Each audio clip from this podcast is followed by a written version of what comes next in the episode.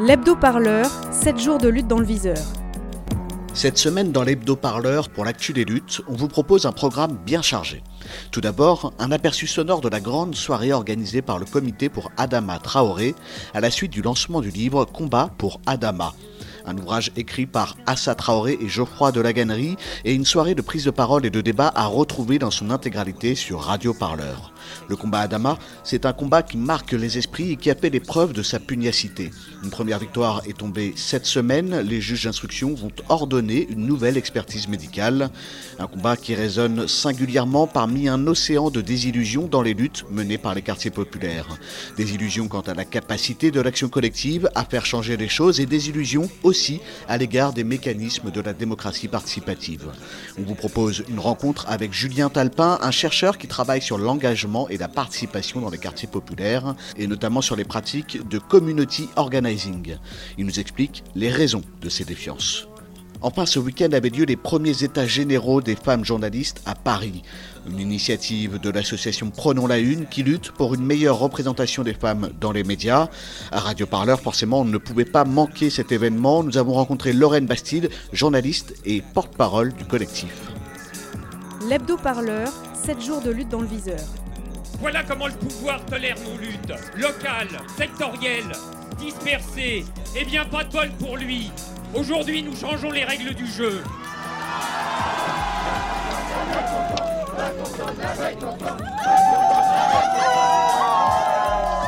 J'aimerais bien qu'on commence à me considérer en tant que tel.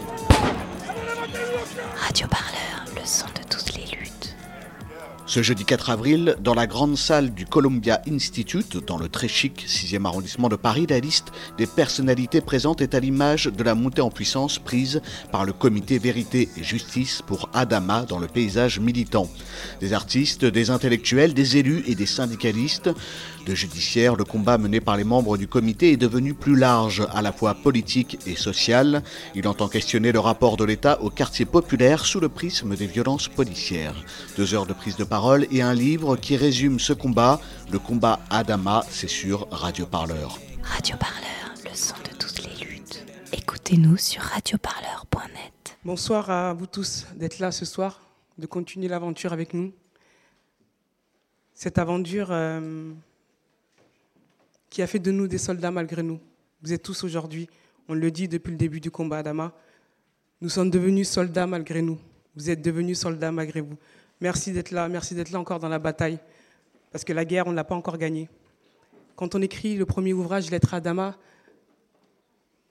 on l'écrit parce que le nom de mon frère, on a tué mon frère, mais on ne tuera, on tuera pas le nom de mon petit frère. Son nom devra circuler. Son nom devra être lu par beaucoup de monde. On écrit l'histoire de mon frère parce que quand on tue un jeune garçon, on ne tue pas juste un jeune garçon, on tue toute son histoire, on tue ses rêves.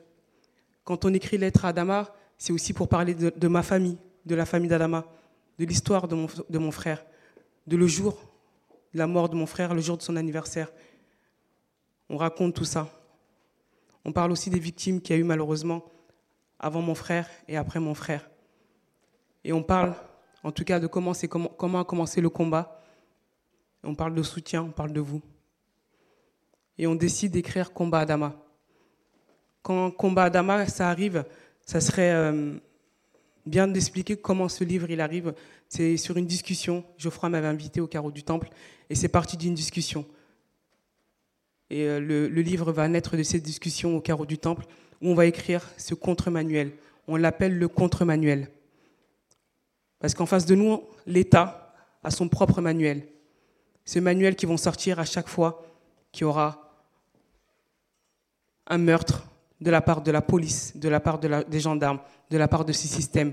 Et tout de suite, ce manuel, ils vont sortir. Et ils vont prendre ce qu'il y a dedans, systématiquement et automatiquement. Et quand on décide d'écrire Combat Adama, c'est de faire ce contre-manuel de raconter le combat Adama, de raconter en tout cas comment depuis deux ans et demi, depuis presque trois ans, on se bat, on se bat avec vous et comment le combat continue à, aller de l'avant et comment contrer tout et casser ce contre-manuel, casser cette machine de guerre qui est en face de nous, cette machine de guerre qui n'a ni sentiment, qui n'a ni état d'âme, qui n'a ni remords. C'est dans cet état d'esprit-là qu'on l'écrit, ce, livre. Ce n'est pas la suite, suite de Lettre à Adama. La suite de Lettre à Adama, elle arrivera très sûrement plus tard. Là, aujourd'hui, il faut le prendre comme un contre-manuel, en tout cas à l'intérieur du combat Adama. Justement, vous l'avez euh, conçu comme un manuel. On, est, on, a vraiment des thématiques qui sont à chaque fois abordées, euh, notamment euh, ben, le racisme, euh, qui est évident pour tout le monde, mais qui est jamais évoqué par Assa en tant que tel, en tant que mot. Euh, à quel moment on décide de faire un livre comme un manuel, comme un catalogue, comme si c'était une référence? En fait, je pense qu'il y a eu l'organisation problématique du livre qui vient au fait que la, scène d'asphyxie qui a tué Adama Traoré euh, c'est-à-dire le fait qu'il y a régulièrement en France des jeunes garçons noirs et arabes qui meurent euh, entre les mains de la police ou parce qu'ils sont pourchassés par la police. On sait qu'en France, la statistique euh, dit que c'est en moins un par mois qui est tué euh, aujourd'hui euh, en France à cause de la police, et c'est majoritairement et extra majoritairement des jeunes garçons nord et arabes. Il est en fait la pointe émergée de tout un système d'étouffement qui, depuis l'école, qui depuis l'enfance, qui depuis le quartier, désigne, cible du doigt des garçons jusqu'à ce que ça produit leur élimination physique. Et en fait, ce qu'il dit, c'est que c'est pas un dysfonctionnement, c'est qu'en fait, l'école, euh, la police, l'État produit des vies qui vont s'y sont étouffées, qui se finissent par l'étouffement. Et donc, quand il se passe quelque chose comme ça, il ne faut pas le dire quelque chose a dysfonctionné, mais il faut dire mission accomplie. En fait, c'est ça la mission des institutions aujourd'hui, c'est de produire l'étouffement et l'asphyxie systématique d'un certain nombre de vies. Donc évidemment, à partir de ce moment-là, reconstruire un système, ça demande de reconstruire l'ensemble des thématiques qui sont à l'œuvre dans la production de ces morts. C'est à la fois la question du rapport de la police et la gendarmerie au corps, et c'est le premier chapitre. C'est la question du racisme et du mot racisme. C'est la question de l'école, c'est la question de la place des maires dans les quartiers, c'est la question de la démocratie, c'est la question du droit. Et donc on essaye effectivement non pas de faire un catalogue, mais de faire une espèce de traversée à travers l'ensemble des problématiques qui sont impliquées pour produire aujourd'hui euh, euh, la mort et l'exposition, et à la fois pour couvrir euh, ce qui produit la mort, c'est la façon dont l'État, euh, au lieu de mettre en question la police quand elle commet des, crimes, euh, les couvre, se met du côté de la police plutôt que du côté des victimes. Et donc, de qu'est-ce que ça nous dit aussi sur la manière dont nous sommes aujourd'hui ou non dans des États de droit? Est-ce que nous sommes dans des États ou non démocratiques? Est-ce que nous avons conçu une police démocratique ou non? Et donc, c'est l'ensemble de ces problématiques que le livre essaye de, thématiser. Moi, j'aime bien dire que ce livre est un livre pour moi total. C'est-à-dire, c'est un livre qui essaye de prendre en compte la totalité des problèmes qu'il faut comprendre si on veut comprendre la mort d'Adama Traoré. La mort d'Adama Traoré, elle est euh, l'actualisation de tout un ensemble de systèmes de pouvoir, et c'est tous ces systèmes de pouvoir que, un par un, on énonce, on dénonce et on donne des armes pour les abattre.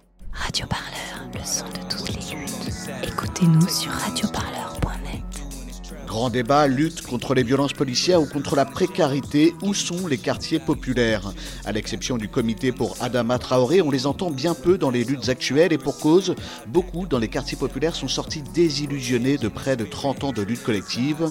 Nous avons rencontré Julien Talpin et des chercheurs en sciences politiques au Centre d'études et de recherche administrative de Lille.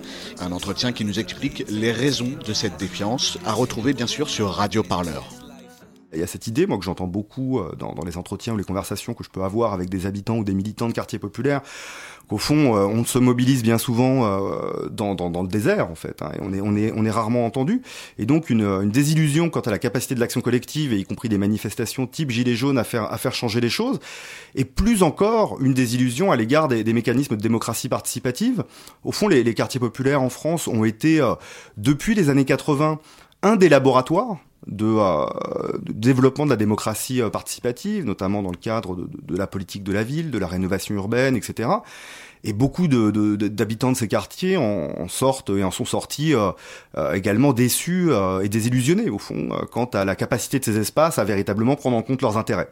Si bien que quand le grand débat a été lancé au début de l'année, bah, beaucoup d'entre eux euh, ont regardé ça avec beaucoup de scepticisme et euh, au fond euh, on répondait en disant on n'est pas entendu depuis de, depuis 30 ans pourquoi on le serait davantage ici? Le community organizing qui permet justement de travailler à, toutes les étapes en fait de de l'action collective avec les habitants sans jamais les mettre à, à l'écart que ce soit pour les délibérations pour les restitutions.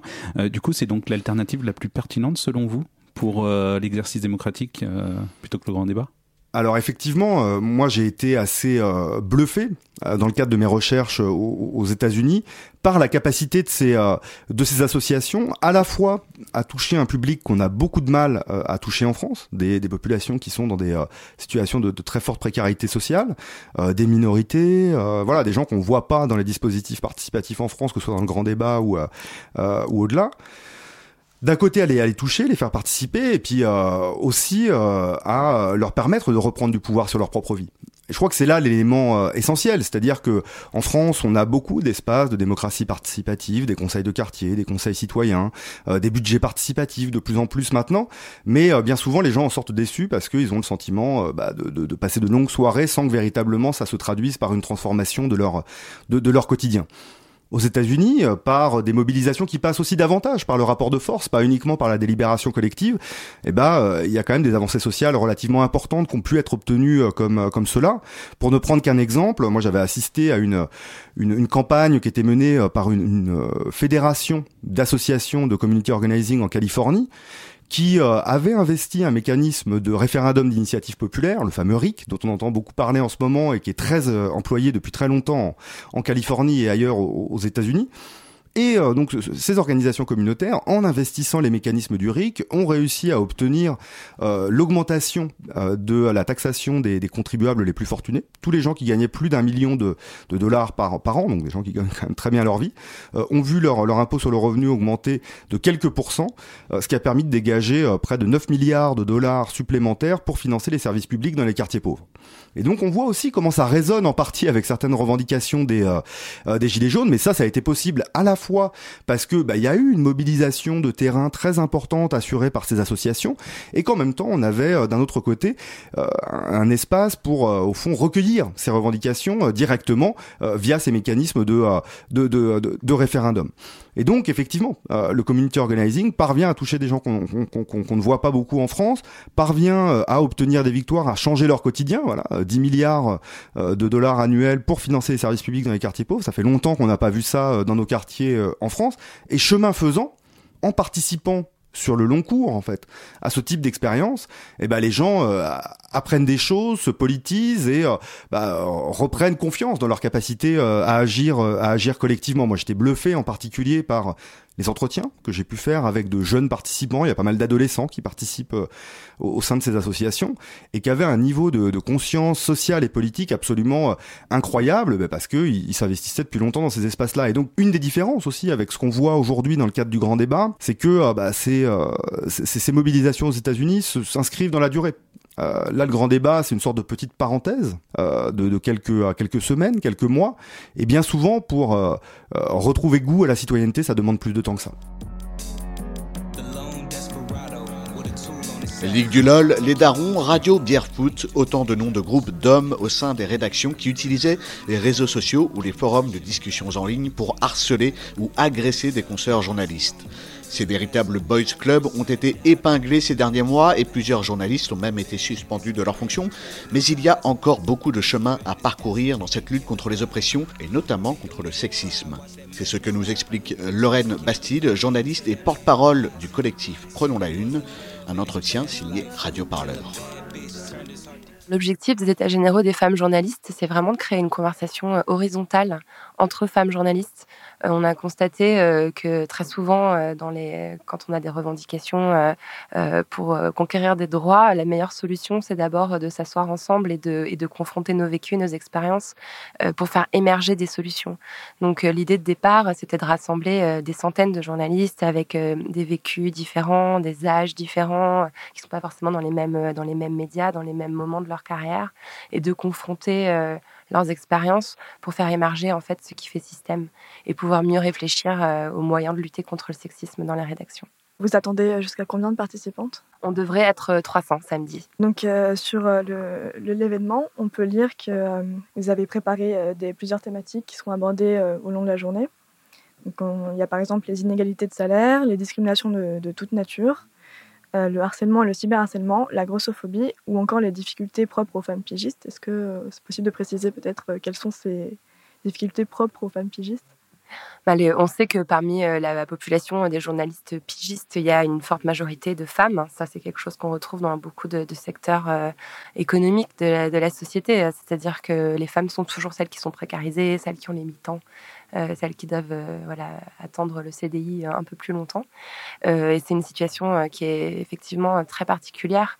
donc, en fait, avec ces ateliers, on, est en train d'être dans ce qui est vraiment l'ADN de Prenons la Une, c'est-à-dire de réfléchir aux moyens d'empouvoirer les femmes au sein de la rédaction, ce qui passe aussi par une égalité de salaire, ce qui passe aussi par une accession à des postes permanents et à des postes à responsabilité. Et euh, on relie ces questions-là aux questions de harcèlement ou d'agression sexiste dans les rédactions parce que pour que les femmes puissent se défendre correctement et ne serait-ce que parler, euh, prendre la parole sur ces questions-là, il faut qu'elles soient dans des situations euh, de, pouvoir et qu'elle soit bah, déjà correctement payée. Sur les, thèmes que vous avez choisis pour, euh, pour l'événement, est-ce que vous pouvez peut-être expliquer comment vous avez fait ces choix Pourquoi, pourquoi ces thèmes-là précisément? Est-ce qu'il y en avait d'autres que vous avez enlevés? Euh, bah, ça a été l'objet de beaucoup de discussions entre, entre tous les membres, euh, toutes les membres de Prenons la Une. On a d'abord beaucoup échangé entre nous, confronté nos expériences et puis confronté aussi les expériences dont on avait eu connaissance ces derniers mois. Prenons la Une est devenu aussi dernières années un, endroit où les femmes journalistes vont euh, euh, frapper à la porte, envoyer un mail pour faire part euh, de, leurs expériences. Donc euh, pour nous, c'était par exemple euh, très important euh, de, revenir sur les thèmes dont je vous parlais tout à l'heure, qui étaient l'égalité salariale, le fait de s'imposer, de diriger une équipe, évidemment le, statut des femmes pigistes. Mais on voulait aussi parler de racisme dans les rédactions. On voulait aussi parler de questions LGBT, de grossophobie, d'agisme, de validisme. Il faut vraiment prendre garde à ne pas reproduire une certaine forme d'exclusion en, en, ne traitant de questions qui ne touchent pas forcément toutes les femmes et surtout en n'oubliant personne. Donc, euh, donc voilà, c'était un peu la façon dont les ateliers ont été constitués. On s'est aussi euh, interrogé, il y a eu une, grosse réflexion euh, autour de l'atelier concernant les violences, le harcèlement sexuel et le cyberharcèlement. Savoir recueillir la parole d'une femme qui a été victime d'agression sexuelle, c'est un métier. C'est quelque chose qui n'est pas, est pas facile à faire. déjà émotionnellement, il y a toujours une difficulté à entendre ces témoignages. Et puis, il faut savoir réagir de la bonne façon, euh, apporter les bonnes, les bonnes réponses. On s'est interrogé voilà, sur cet atelier, est-ce que c'était sa place? Et finalement, on a mis en place euh, quelques règles spécifiques à cet atelier-là qui se tient vraiment euh, en huis clos. Et on a surtout suivi une formation, enfin les, les, journalistes de Prenons la Une qui vont être chargés d'animer cet atelier et la discussion qui va y avoir lieu ont suivi une petite formation pour justement savoir accueillir cette parole et, et lui répondre au mieux. Radio Parleur, le son de toutes les luttes. Écoutez-nous sur radioparleur.net. L'hebdo-parleur, 7 jours de lutte dans le viseur et un petit aperçu de ce que vous avez raté cette semaine si vous avez manqué l'actualité des luttes sociales en France. Un hebdo-parleur qui vous raconte les luttes, toutes les luttes, des reportages à retrouver en intégralité avec tous ceux qui remplissent notre programmation quotidienne, sans compter nos entretiens et nos émissions. Tout ça, c'est sur notre site radioparleur.net. Une actualité à retrouver aussi sur toutes les bonnes plateformes de podcast. Alors, à la semaine prochaine pour un nouvel hebdo-parleur. C'est votre sélection hebdomadaire au cœur des luttes et des mouvements. L'actualité à ne pas manquer.